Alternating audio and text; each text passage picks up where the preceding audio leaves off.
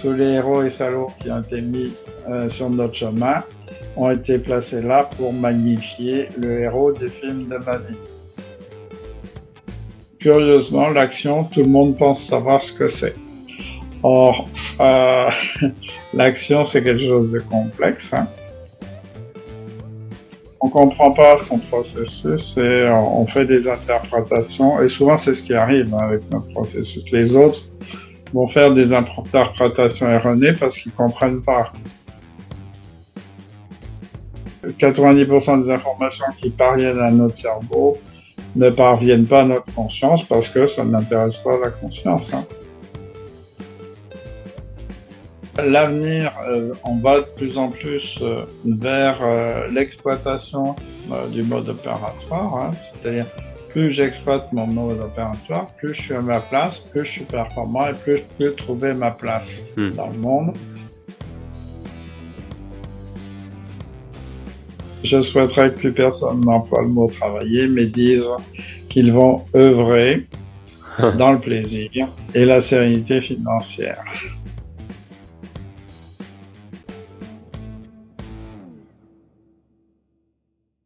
Je me nomme Valentin Collin, vous écoutez L'autre voix et mon guest aujourd'hui est Joël Guillaume. En recherche perpétuelle de qui il était, c'est après dix ans en tant qu'éducateur pour jeunes délinquants qu'il s'oriente vers la vente en entreprise où il a grimpé les échelons en passant de vendeur à directeur général. Depuis 25 ans aujourd'hui, il est indépendant, où il opérait au début pour aider d'autres personnes à améliorer leur entretien de vente. Comme il l'énonce lui-même, aujourd'hui, il identifie le mode d'action dans lequel les gens sont en maîtrise et en excellence sans le savoir. Auteur d'un premier ouvrage intitulé Vendre ses prestations de service, et puis d'un deuxième Votre mode opératoire identitaire et itératif, c'est aujourd'hui que je reçois Joël. Joël, bienvenue sur l'autre voie.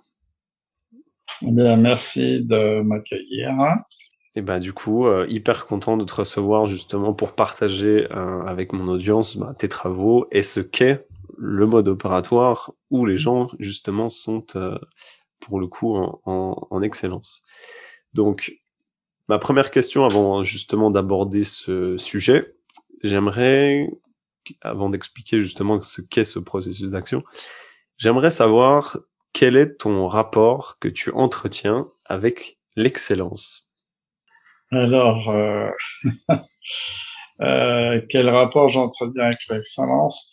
Euh, D'abord, il faut définir ce que j'entends par excellence. L'excellence, c'est le meilleur de soi. C'est pas par rapport aux autres, c'est le meilleur de soi par rapport à soi, à soi-même. Hein.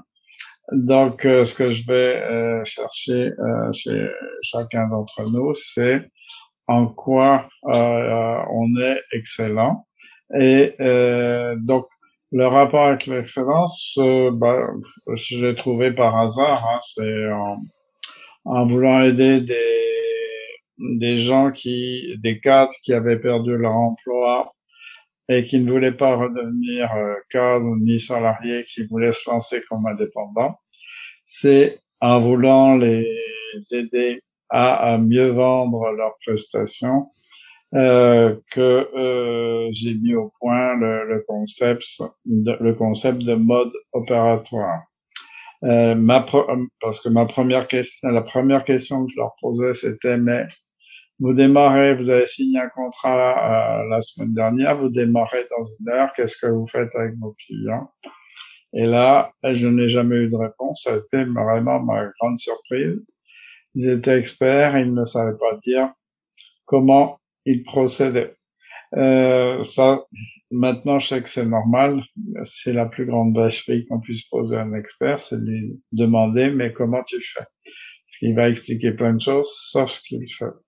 Donc, euh, de fil en aiguille, c'est en creusant, en voulant les aider, mais j'ai mis 4-5 ans pour mettre au point le process quand même, euh, parce que euh, je comprenais pas tout à fait au début, et puis c'est petit à petit que j'en suis venu à ce rapport avec l'excellence, comme, tu dis.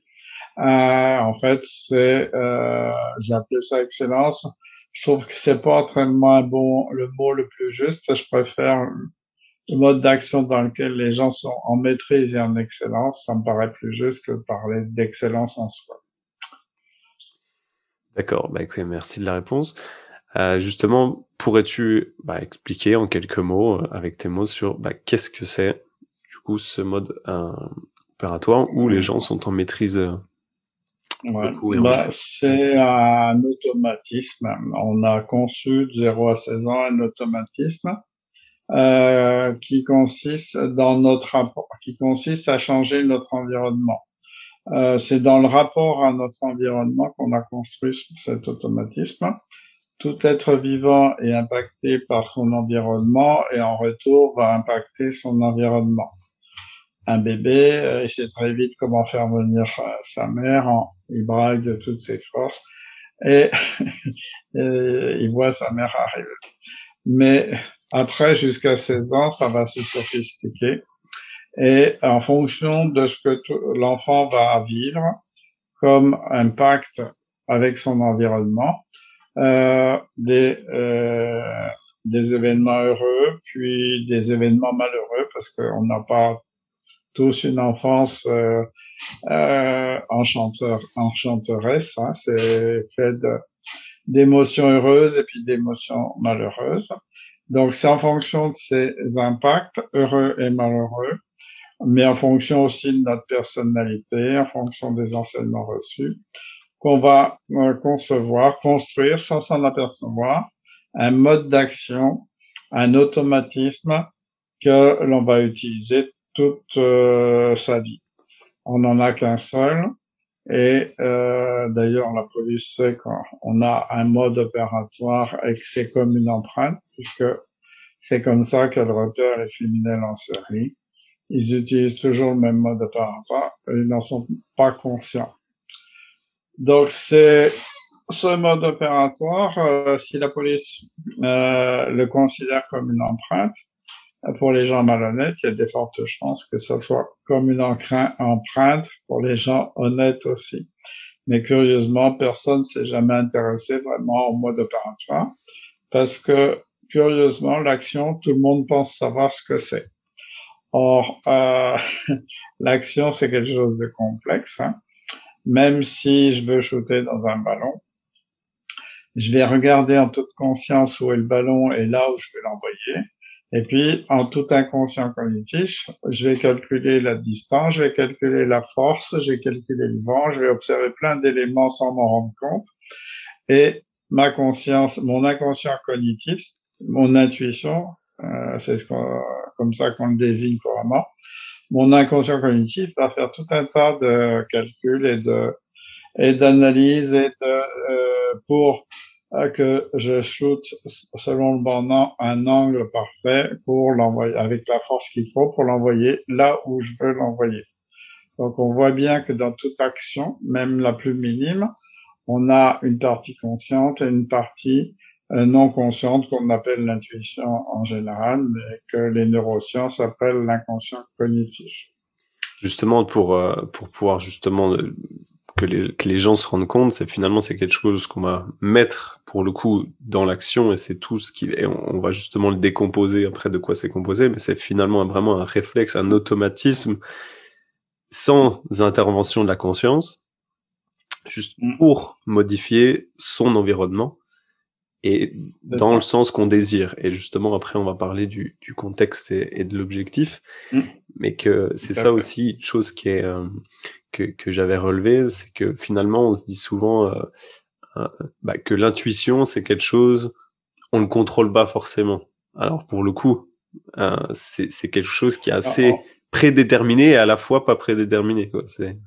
Non, on l'a construit à partir de nos observations, c'est-à-dire on le conçoit, on le, on le, je dirais qu'on ne le nomme pas. On n'a on n'a pas des mots pour nommer ce que l'on fait de manière intuitive.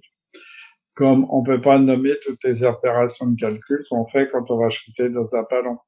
Euh, Qu'est-ce qu'on observe en termes de distance, de vent, de contexte? En, Tout ça, euh, ça se fait très très vite sans que la conscience ait euh, besoin d'intervenir. Donc c'est pour ça que dans l'action, il y a à peu près 90% d'informations qui sont traitées par notre cerveau, mais qui ne passent pas par la conscience. Et ça, c'est toujours surprenant. Mais euh, on a une capacité, alors, une capacité à, à capter des micro-informations, des infra-informations, des infra-signaux à travers tous nos sens. Et ça fait une somme d'informations considérables dont on n'a même pas conscience. Mais il faut savoir que le cerveau, 90% des informations qui parviennent à notre cerveau ne parviennent pas à notre conscience parce que ça n'intéresse pas la conscience. Hein. Exemple, dans l'estomac, on a 200 millions de neurones, c'est l'équivalent du cerveau d'un chien. Ça communique sans arrêt avec le cerveau. Tant que tout, la digestion se passe bien, ben, ma foi, on n'est pas alerté.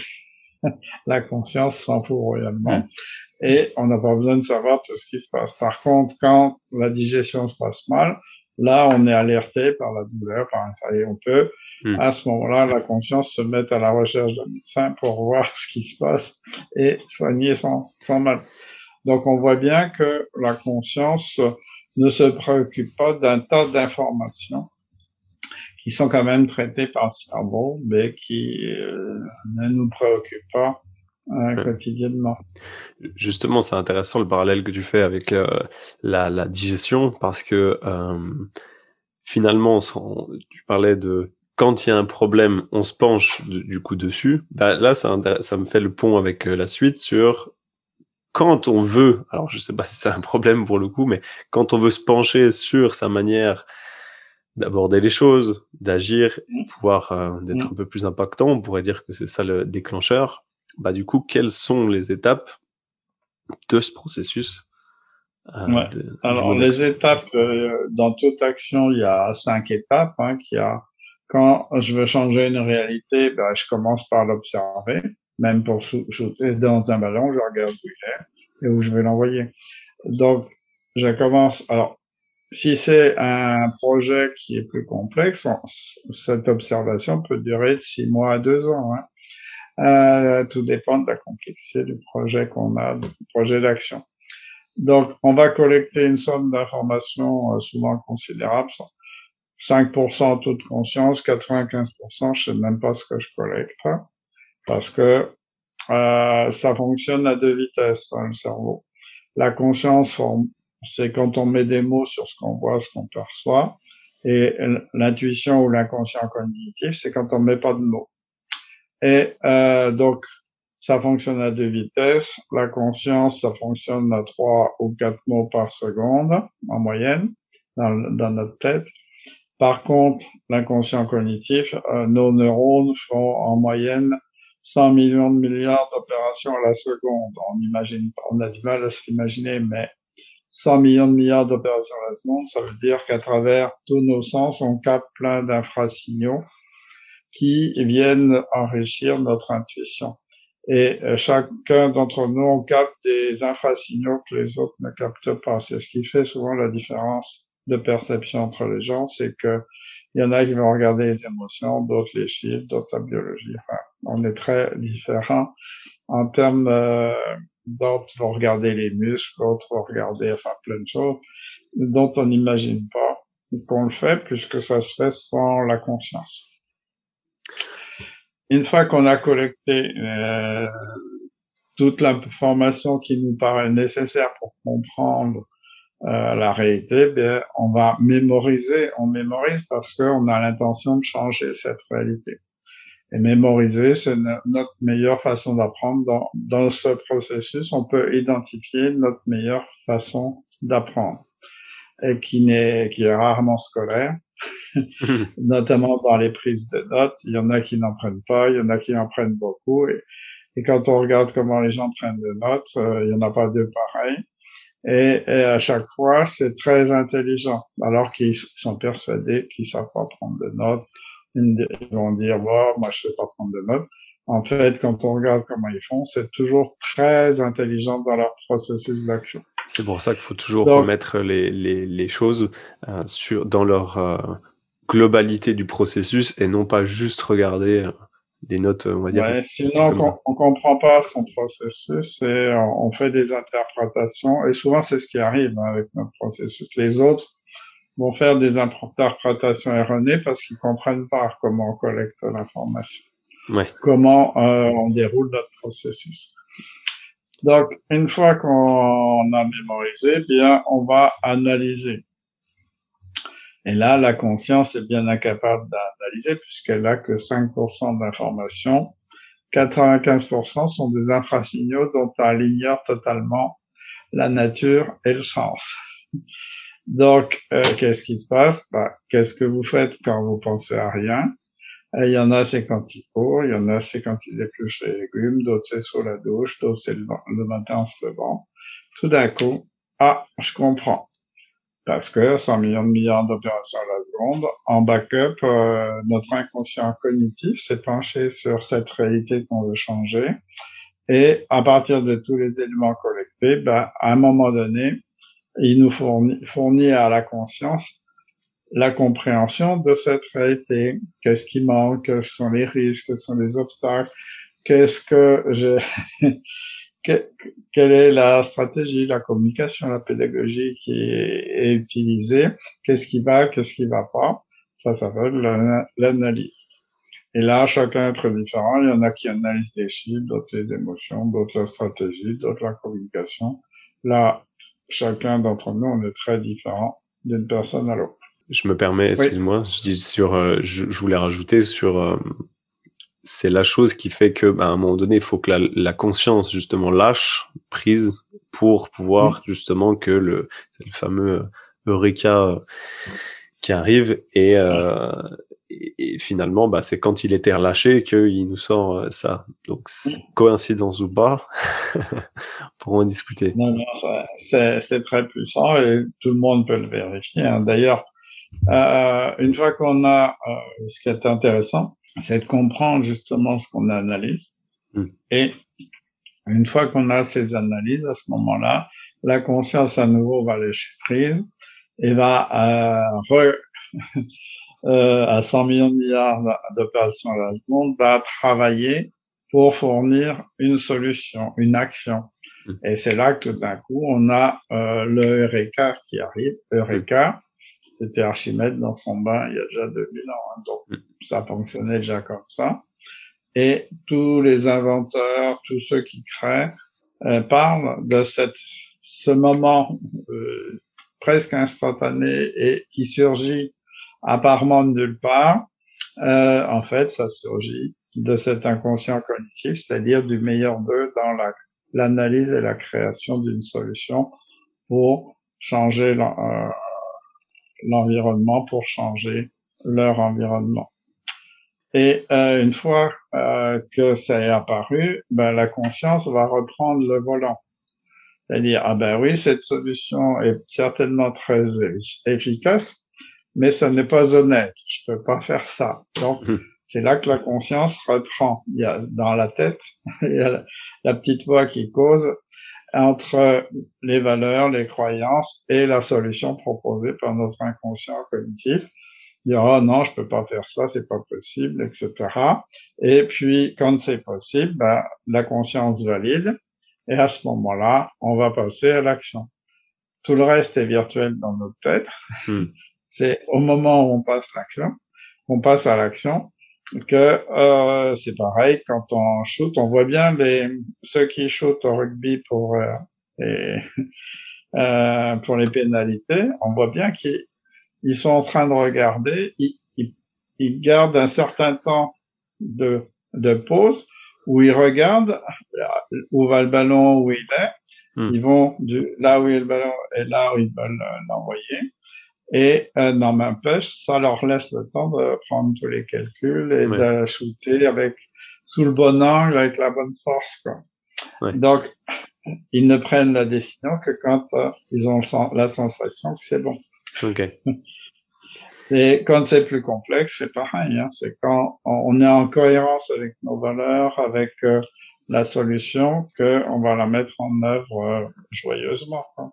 Mais avec attention et quand on met en œuvre, on reboucle en permanence. C'est-à-dire, on va observer ce qui se passe, on va être attentif aux événements, à la réalité qui peut être inattendue et de manière à s'ajuster en permanence, à ajuster notre solution qui est virtuelle dans la tête à la réalité de l'action.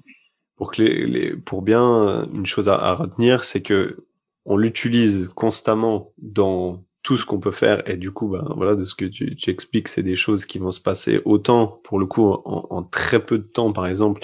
Euh, moi, je me suis déjà observé dans le terme il y a le processus d'action où, bah, par exemple, quand je vais faire la cuisine, faut que, bah, voilà, pour avoir fait le, le, le stage avec toi et l'avoir découvert aussi, je vais collecter l'information d'une certaine manière. Alors, je vais peut-être pas forcément passer par la prise de notes, mais que j'aurai toujours un temps d'adaptation, par exemple, alors que ma conjointe, elle dit, bah, ok, c'est normal, ça. Je dis, on fait ça, pap, on part, etc. Je dis, non, mais c'est impossible pour moi de faire ce, ce, système. Tu me bloques, quoi. Je, je lui explique, du coup, maintenant. Mmh. Mais et mmh. par contre, je vais rebondir là-dessus, pour que les gens comprennent que on est bon dans ce mode d'action et on est pour le coup excellent quand il y a le bon contexte et le bon, objectif. Donc le, contexte, euh, bah, tous les automatismes se déclenchent en fonction d'un contexte et d'un objectif. J'ai l'intention d'aller quelque part en vélo. Quand je monte sur le vélo, bah, l'automatisme de pédaler, de tenir sur un vélo, bah, se met en route. Je n'ai juste, j'ai plus rien, je ne pose plus la question, mais comment je fais pour tenir sur un vélo, comment je fais pour pédaler? Je pense à là où je vais, aux obstacles éventuellement, puis la plupart du temps, je peux regarder la nature ou penser à autre chose. Hmm. Et quand je descends de vélo, bah, j'arrête de pédaler. Alors ça paraît une évidence, hein, mais c'est pas si évident que ça. Euh, c'est je ne sais plus dans le contexte qui déclenche cet automatisme. Pareil pour écrire, hein, tout d'un coup j'ai envie d'écrire, bah, je vais prendre un stylo et écrire. Faut savoir que j'ai mis quelques années pour apprendre à écrire quand même, et que aujourd'hui, comme je suis devenu expert en écriture, euh, bah, euh, au moment d'écrire, je pense à ce que je vais écrire, mais je me pose plus la question, mais comment faut faire? Comment faut tenir le stylo Dans quel sens Et puis, euh, comment je fais un A, un B, etc., un C hmm. Je me pose plus ces questions. Je pense à ce que je vais écrire, mais je me pose plus la question comment je fais pour écrire? Et dans, quand on devient expert, on se pose plus jamais la question de comment je fais. On se repose la question quand on bute sur un obstacle, mais en général, euh, dans notre, quand on maîtrise un geste, une, une situation, on, on se pose plus la question de comment faire. Et, et donc, en entreprise, c'est en général au moment de l'embauche, euh, je dirais, les gens sont mis euh, à la bonne place en général parce que euh, on, est, on se préoccupe vraiment de est-ce qu'il est fait pour ce, ce poste ou pas, qu'est-ce qu'il aura à faire, et on va regarder, on va essayer d'identifier comment il, pratique. Mais euh, deux trois ans après, il y a l'entreprise aujourd'hui, ça bouge tout le temps. On lui propose une promotion, ben il est tout content, donc il, il, accepte la promotion. Puis au bout de six mois, il déprime parce que il est pas fait pour être cadre, par exemple. Mmh. Et où il est, il peut plus mettre en route son mode opératoire, c'est, ça devient inopérant. Donc les autres vont commencer à le regarder de travers, puis lui-même va se poser des questions sur ses capacités mmh. et il peut déprimer. Alors que c'est simplement le contexte qui ne lui convient pas. Ouais, parce que finalement, de, voilà, de ce que tu dis, ça va être un processus qu'on apprend encore une fois de ses 0 à ses 16 ans. Donc à un moment donné, c'est ancré dans 16 ans quand même. Et euh, parce que c'est là où le processus de maturation du cerveau euh, devient à peu, en tout cas à peu de choses près euh, figé. Et donc, mm. euh, c'est comme ce que tu disais, c'est que mon processus, par exemple, pour utiliser un stylo est en marche quand le contexte où j'ai un stylo, à un moment donné, je ne vais pas utiliser l'action du stylo pour euh, faire allumer une lampe ou n'importe quoi. Et ben là, c'est le même principe, faut que les gens comprennent, sauf que c'est à une autre échelle quand même, euh, où ça va être vraiment à l'échelle d'une action, euh, que ce soit en entreprise dans le cas du professionnel ou euh, personnel aussi. Oui, parce que là, il s'agit d'une action qui est faite pour changer le monde, pour changer, modifier mon environnement et changer le monde. Donc, c'est beaucoup plus, il y a beaucoup plus d'analyse et de créativité. Hmm. Et c'est dans l'analyse et la créativité qu'on prend du plaisir. Quand on, on effectue des tâches répétitives, on n'apporte rien, on va s'ennuyer vite. Quoi. Hmm, et souvent, ceux qui ont des tâches répétitives, euh, j'ai eu un postier par exemple, il s'amusait à, à, mettre les lettres dans des boîtes. Ça paraît, ça paraît répétitif, mais lui, il s'amusait à observer le mouvement des boîtes et il avait réalisé qu'il fallait pas remplir les boîtes parce que quand on les déplaçait, il y avait toujours une lettre ou deux qui tombait, il fallait les ramasser. C'était une perte de temps. Et il optimisait sans arrêt le processus. Et en fait, il s'amusait parce qu'il était créatif dans la gestion de ces boîtes aux lettres alors que pour beaucoup d'autres, ça aurait été jugé répétitif et hmm. inintéressant. Mais il s'est fait un peu rejeter par ses collègues parce qu'il allait trop vite. Oui, voilà. Et comme il savait pas dire qu'il s'amusait à ça, ben les autres euh, l'ont un peu rejeté parce que et, eux, ils pouvaient pas suivre sa rapidité. justement, on rebondit exactement sur là où je voulais aller, qui est euh, le, le, le, quel est le, justement le but et, euh, et l'intérêt que chaque, que chaque personne a à découvrir son processus d'action dans lequel il est en maîtrise euh, et en excellence ben, Il y a plusieurs euh, intérêts. L'intérêt premier, ben, c'est de, de s'apercevoir qu'il a un domaine, un domaine d'action où il excelle. Or, en entreprise, c'est souvent ça. Les, les salariés, ont, ils n'ont pas, ont pas demandé de venir à ce stage. c'est leur patron qui les a obligés. Donc, ils arrivent avec la trouille au ventre en pensant s'ils trouvent rien, je vais avoir l'air de quoi? Devant mes collègues. En fait, c'est pas possible de trouver rien puisque tout être vivant, tout être humain est capable à un mode opératoire qui lui est propre. Donc, euh, L'intérêt, c'est d'abord, ça donne plus de confiance, c'est de repérer ce mode opératoire, parce que souvent on n'en a pas conscience. C'est de l'identifier, de le nommer, parce que ça, ça donne de la confiance pour soi-même, mais surtout, ça aide les autres à mieux comprendre comment je fonctionne. Souvent en entreprise, il y a souvent des collègues qui disent, ah, je comprends. Tout d'un coup, je comprends le fonctionnement de l'autre. Parce que euh, par exemple, euh, il y avait un, un, salarié, lui, il avait l'art de, enfin, son mode opératoire, il n'en avait pas conscience, c'était de définir tous les critères dans une prise de décision, de définir tous les critères, il n'en oubliait aucun, et de les pondérer les uns par rapport aux autres. Mais il faisait ça pour toutes les toutes les décisions, même celles qui pouvaient être prises en 30 secondes. Mmh. Donc en fait, il enquiquinait tout le monde et il disait je suis pas bien dans cette entreprise. À partir du moment où il a découvert son mode opératoire et tout le monde l'a compris, mm. eh bien, et lui-même a arrêté de le faire pour toutes les petites décisions, d'intervenir comme ça, euh, de manière impromptue, euh, sur chaque décision que chacun prenait. Par contre, quand il y avait une décision à fort enjeu dans l'entreprise, bah, tout le monde l'appelait parce qu'il n'oubliait rien. Et et donc, il était précieux pour, dans la prise de décision quand les enjeux étaient forts. Hmm. Mais tant qu'il se comprenait pas, il le faisait tout le temps, à tout bout de champ, sur des, là où il embêtait les autres. Par contre, là, il était utile, il n'était pas repéré. Hmm. Alors que, ayant nommé et ayant pu être compris par les autres, bah, ça a changé sa vie, quoi. Ouais. Justement, du coup, ça, ça, ça aide vraiment les personnes autant déjà à se comprendre soi, à comprendre bah, du coup mm. pourquoi pourquoi il se passe telle chose quand il se passe telle chose. On pense que des fois c'est du hasard, mais en fait non, c'est juste qu'on le on le sait pas forcément. Première chose, deuxième chose, ça va être aussi par rapport aux autres, par rapport à bah, dire bah, voici en quoi je suis bon et dans tel contexte pour tel objectif. Déjà, ça, ça va être mm. là aussi la deuxième chose. Donc, autant dans le contexte professionnel, bah, comme tu viens de le citer, ça va être quelque chose où bah, finalement mettre une personne à la bonne place pour son épanouissement et aussi les intérêts de l'entreprise, première chose.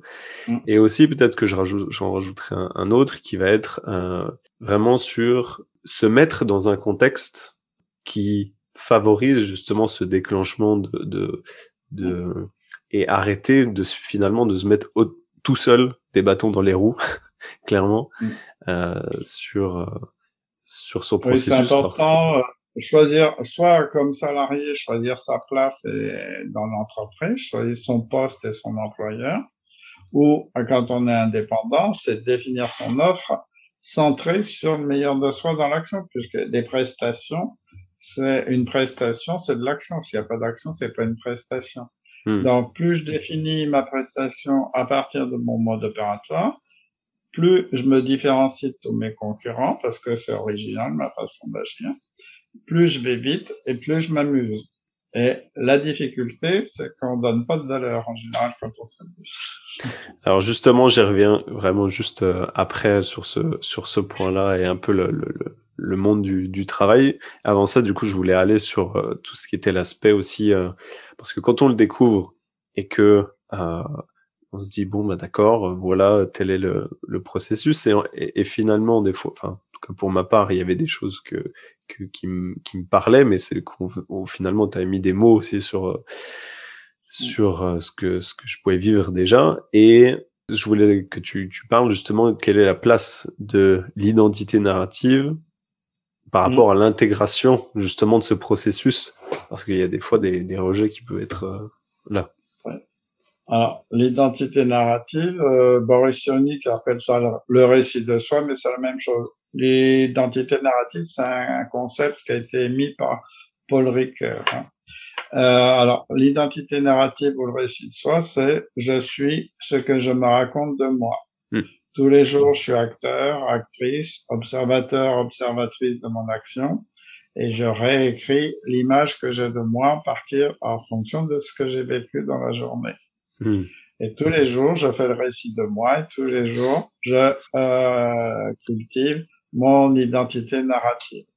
Et dans Récit unique, que c'est très important de le faire tous les jours parce que sinon, euh, dans 5 à 10 ans, on se demanderait si on n'est pas quelqu'un d'autre, si on faisait pas ça.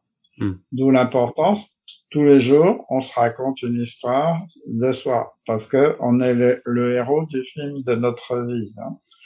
Et euh, tous les, c'est Bernard Werber qui dit que tous les héros et salauds qui ont été mis euh, sur notre chemin ont été placés là pour magnifier le héros du film de ma vie. Hmm. Alors, beaucoup de gens se magnifient pas, ils vont plutôt, euh, plutôt se dévaloriser. Et une des difficultés, c'est de passer de la dévalorisation à la valorisation. Et euh, c'est une des difficultés parce que l'identité narrative euh, comme on s'est fait taper dessus, parce que comme on est hors norme dans ce mode opératoire, dans cette euh, excellence, ce mode d'action, euh, l'entourage nous a souvent euh, tapé dessus et où y a, on a subi une pression de conformité hmm. qui fait qu'on finit par penser que c'est pas bien normal. Hmm. Et on lutte contre, on veut le faire disparaître. J'avais une québécoise comme ça qui était instable et dispersée parce qu'elle pouvait pas tenir plus de 10, minutes, un quart d'heure, une demi-heure maxi à une activité. Et quand elle, elle, luttait contre, elle essayait de matiner de faire la même chose et elle déprimait quand elle faisait comme ça. Parce qu'en fait, son mode opératoire, c'était un processus créatif. C'est-à-dire, elle avait besoin de mener 10 projets en même temps et de passer un quart d'heure, 20 minutes sur un projet, un quart d'heure, 20 minutes sur un deuxième. Quand elle revenait au premier, bah, elle avait les solutions parce que quand elle quittait une activité, c'est qu'elle butait un peu sur un petit, un petit problème. Et euh, aujourd'hui, euh, ça lui a fait du bien de se sentir qu'elle n'était pas dispersée ni instable, qui est un processus créatif extrêmement créatif et intéressant. Et depuis qu'elle lutte plus, elle s'autorise à mener dix projets en même temps bah, elle a écrit deux livres, elle a, elle a fait euh, des expositions de peinture à Paris, à Montréal, elle a remporté des prix. Elle a fait des expositions de mosaïques, elle a remporté des prix. Mm. Elle a construit euh, sur son garage une salle de formation. Elle a créé un jeu de développement personnel. Donc, moi, je veux bien être instable et dispersé, mais on voit bien quand on n'a pas compris elle-même n'avait pas compris, son entourage la condamnait pratiquement. Elle dit, mais mm. tu pourrais faire un effort et rester à faire une seule chose dans la, mm. dans la journée. Mais c'est pas possible pour elle. Et tant mieux. je dirais tant mieux pour elle parce que c'est comme ça qu'elle est créative et productive. C'est ça qui est, euh, comment dire, euh, qui de découvrir justement son, son processus, encore une fois, d'action. Donc, euh, pour, pour, les personnes, ça n'a rien à voir avec la personnalité. Là, on est vraiment dans le faire. Non. Vraiment, on est vraiment dans le faire. Et du coup, c'est ça qui, qui, qui, est intéressant sur, bah, finalement, je vais procéder d'une certaine manière qui, pour le coup, bah, tu l'as nommé, qui peut être hors norme par rapport aux autres parce que, bah voilà, il y a des choses qui vont être, qui vont différer d'une certaine norme, mais finalement, ça remet aussi chacun finalement à trouver sa place. Encore une fois, dans le dans, dans l'action, vraiment. Euh, oui, parce que pour les autres, ça peut être même incompréhensible. Et tant que les autres n'ont pas compris comment je fonctionnais, ben, mm. je suis condamné et je me mm. condamne tout seul. Ouais, mm. c'est vraiment, j'avais relevé euh, quelque chose, c'est vraiment l'expression de son identité sur finalement comment je peux exprimer qui je suis si finalement je ne sais même pas comment j'exprime les choses. Comment je fonctionne. Comment je fonctionne. Donc, justement, tu parlais euh, de, de, de, quelque chose qui peut aider à l'intégration, euh, c'est de faire ce que tu appelles la genèse, donc le, de revoir un petit peu euh, comment ça s'est produit, cette mise en place-là pour certaines personnes. Tu peux expliquer Tout seul, c'est difficile de trouver tout ça. Hein. Euh, mais la, la jeunesse, c'est quand on revisite toute son enfance, à la fois euh, qu'est-ce qui nous a passionné quand on était petit, à quoi on aimait jouer, qu'est-ce qu'on aimait faire, qu'est-ce qu'on a, quelle passion nous animait, et puis euh, les événements heureux et les événements malheureux. Et quand on, on, on refait le bilan de tout ça, à un moment donné, apparaît, je dirais, on s'aperçoit que euh, bah, euh, tout ce qu'on a vécu, d'heureux, malheureux et de nos passions, ont contribué à la création de ce mode opératoire. C'est-à-dire, c'est vraiment nous l'auteur de ce mode opératoire. Ça a des racines profondes et ça aide pour ceux qui doutent, parce que les gens, euh, souvent, peuvent douter de leur euh, excellence, de leur mode opératoire. Parce que c'est trop facile, parce qu'ils voient pas à quoi ça peut, en quoi c'est extraordinaire, ils voient pas à quoi ça peut servir. Et pour cela, bah, faire euh, l'exercice de la genèse, de leur, la création de leur mode opératoire, hmm. était extrêmement intéressant parce que on voit aussi comment ils ont créé euh, leur propre système de valeurs.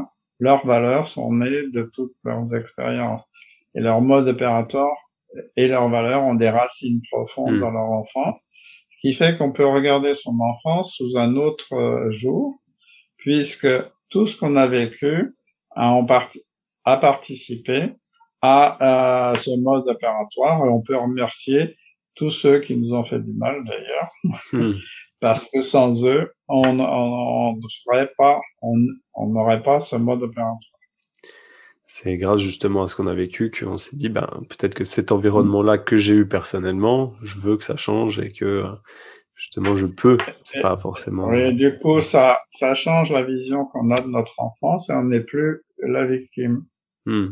On est celui qui a utilisé euh, tout ce qu'il a vécu pour le transformer en quelque chose de positif. Puisqu'on parle d'action, du coup, on devient acteur finalement. C'est ça. Ok.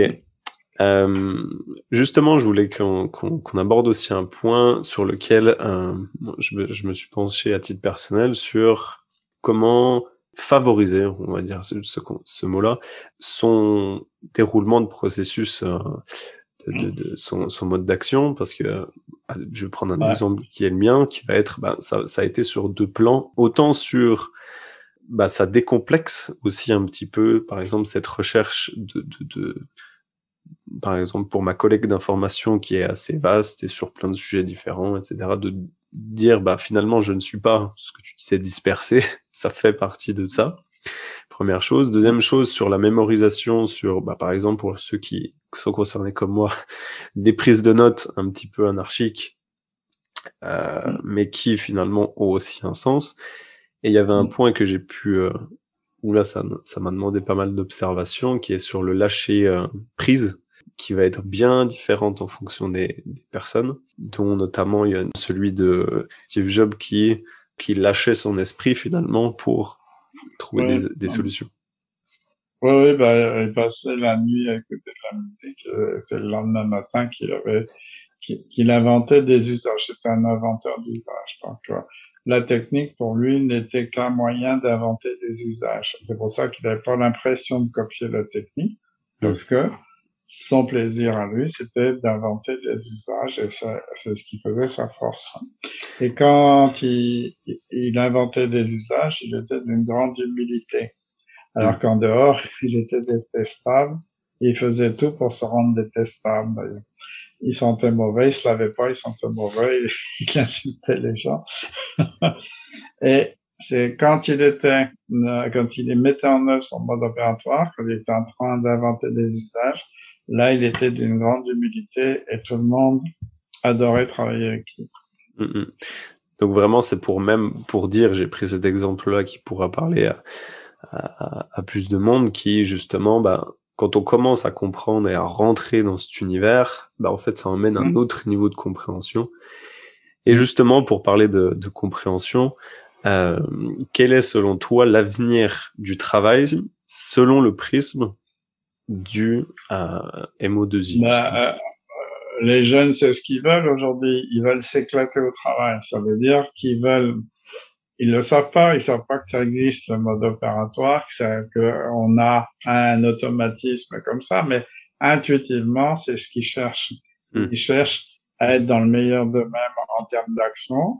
Et comme ce mode opératoire, c'est l'endroit où vraiment on s'éclate, comme disent les jeunes, c'est l'endroit où on prend du plaisir, où on est efficace, eh bien, euh, c'est ce qu'ils cherchent aujourd'hui dans le travail, parce que la fidélité de l'entreprise, ils ont bien compris que ça n'existait pas, que mhm. l'entreprise n'était pas vraiment fidèle avec ses salariés ou ses cadres, qui pouvaient sauter d'un moment à l'autre.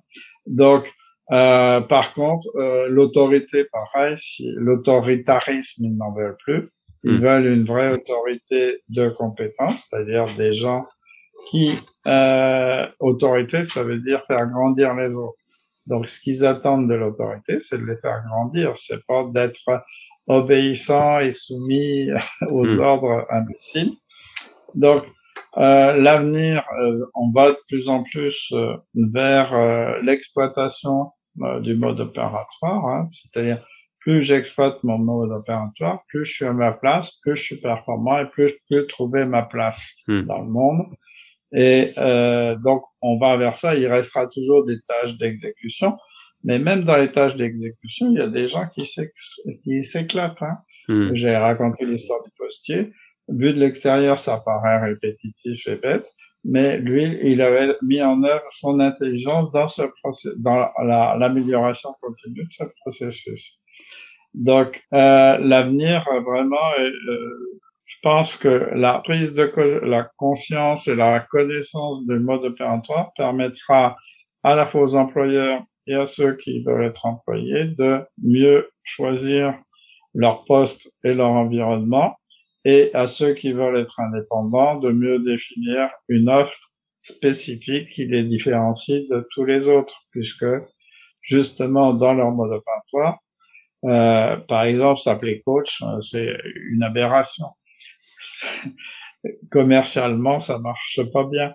Hmm. Euh, par contre, si je dis euh, mon dans mon mode opératoire, c'est d'aider les managers qui sont en difficulté avec leurs clients, avec leur équipe. Ben là, on sait là où je suis pertinent et ceux qui ont un problème là vont venir me voir. Hmm. Mais j'arrête de m'appeler coach. D'ailleurs, coach, formateur, tout ça, c'est des dénominations de salariés. Alors, quand je suis indépendant, ce qui intéresse les clients, c'est pas ma fonction. Hmm. ce qui les intéresse, c'est qu'est-ce que je peux leur apporter. Donc, c'est euh, à quelle souffrance, à quel besoin, à quelle souffrance euh, je réponds. Hmm. C'est ça qui les intéresse. Et ne viendront que ceux qui ont perçu que je suis expert dans ce domaine-là, justement. Ok. Donc encore faut-il le définir. voilà, encore faut-il le définir. Donc justement, tu fais une, bonne transition. Bonne transition, donc voilà, sur euh, toutes les personnes, parce que là, ça a été une introduction justement à tout ce qui va être sur la, la cette, euh, cette connaissance par rapport à la, au processus d'action. Euh, maintenant aussi, voilà, les, les, pour faire mon retour d'expérience très rapide sur ce que j'ai pu faire avec Joël, donc c'était en début juillet 2020. Ben, à titre personnel, je vous encourage du coup à faire cet entretien, ben, du coup de votre de découverte euh, pour comme dirait, euh, on dirait faire justement se faire accoucher de son mode opératoire, euh, parce que ça m'a ça a enlevé beaucoup de frustration, beaucoup de perceptions euh, qui étaient peut-être erronées de mon parcours sur euh, plein d'aspects, autant comme je vous ai déjà mentionné sur différentes phases que que je pouvais avoir. Et en plus, ça a apporté l'idée que ben aujourd'hui, par exemple, dans le poste que je vais occuper eh ben, de voir les choses dans lesquelles euh, je dis oui, d'accord, je veux continuer, et d'autres pour lesquelles bah, peut-être je serais moins, euh, pour le coup, euh, pertinent, ou par rapport à d'autres qui seraient plutôt dans, sur, la, sur le côté indépendant, à dire ben, finalement quelle est la valeur réelle que vous offrez éventuellement à, à, vos clients là-dedans. Maintenant, pour toutes les, les, en conclusion, ce que je voulais dire aussi, c'était que c'est une, source finalement de d'épanouissement sur être compréhension de soi à, une, à, l'étape, encore une fois, du, du, du faire. Et euh, je trouve qu'on en parle assez peu. Voilà, c'est pour ça que je voulais euh, recevoir Joël ici. Donc si vous voulez aller plus loin, je vous encourage, du coup, vous pouvez retrouver euh, tous les, les, les, stages que Joël propose sur son, son, son, site. Donc Joël Guillon, excellence.fr. Euh, un tiret entre les deux. Un tiret entre les deux, mais je mettrai le, je mettrai le lien. et puis, euh, euh, éventuellement, aller regarder le, le, le, on va dire un premier, le, livre qu'il a sorti à ce sujet-là, si, si, ça vous intéresse. Encore une fois, ça, ça va plutôt aborder l'aspect euh, euh, scientifique de la chose. Donc, il me semble que euh, tu as pour volonté, Joël, de d'écrire un, un, livre qui va plutôt s'adresser à, un grand public, si je me trompe pas. Ouais, ouais, ouais. Okay. Là, je vais avoir le temps avec la, la, Covid. oui. Ok, ça marche. Et aussi, actuellement, tu es en, en période de, de, de bah, où tu transmets ta méthode à travers un institut à des professionnels de l'accompagnement, justement, bah, pour mmh. pouvoir que plus de monde puisse accéder justement à, en bénéficier. À ça, en bénéficier, voilà. Ok, ça marche. Euh, est-ce que tu aurais un dernier mot, un message? L'idée, euh, si vous voulez, que, que j'ai envie de partager, c'est qu'il faut arrêter de travailler parce que le mot travail vient du latin trépalium, qui est un instrument de torture pour les esclaves, ce qui n'est pas rien quand même. Donc, on, je souhaiterais que plus personne n'emploie le mot travailler, mais dise qu'ils vont œuvrer dans le plaisir et la sérénité financière. Okay. Bah écoutez, sur ces mots-là, euh, je, je, vous inviterai à aller approfondir le sujet si, vous a, si ça vous intéresse, à euh, vous orienter vers, vers Joël si pour plus d'informations là-dessus. En tout cas, moi, je vous, je vous invite à écouter, à écouter le prochain épisode et j'espère que celui-là vous aura plu. Allez, merci beaucoup. Merci à toi. Si tu as apprécié l'épisode de ce podcast, je t'invite à t'abonner et à lui laisser 5 étoiles sur la plateforme Apple Podcast. C'est le meilleur moyen que tu as de faire grandir ce podcast. Alors je te remercie et je te dis au prochain épisode.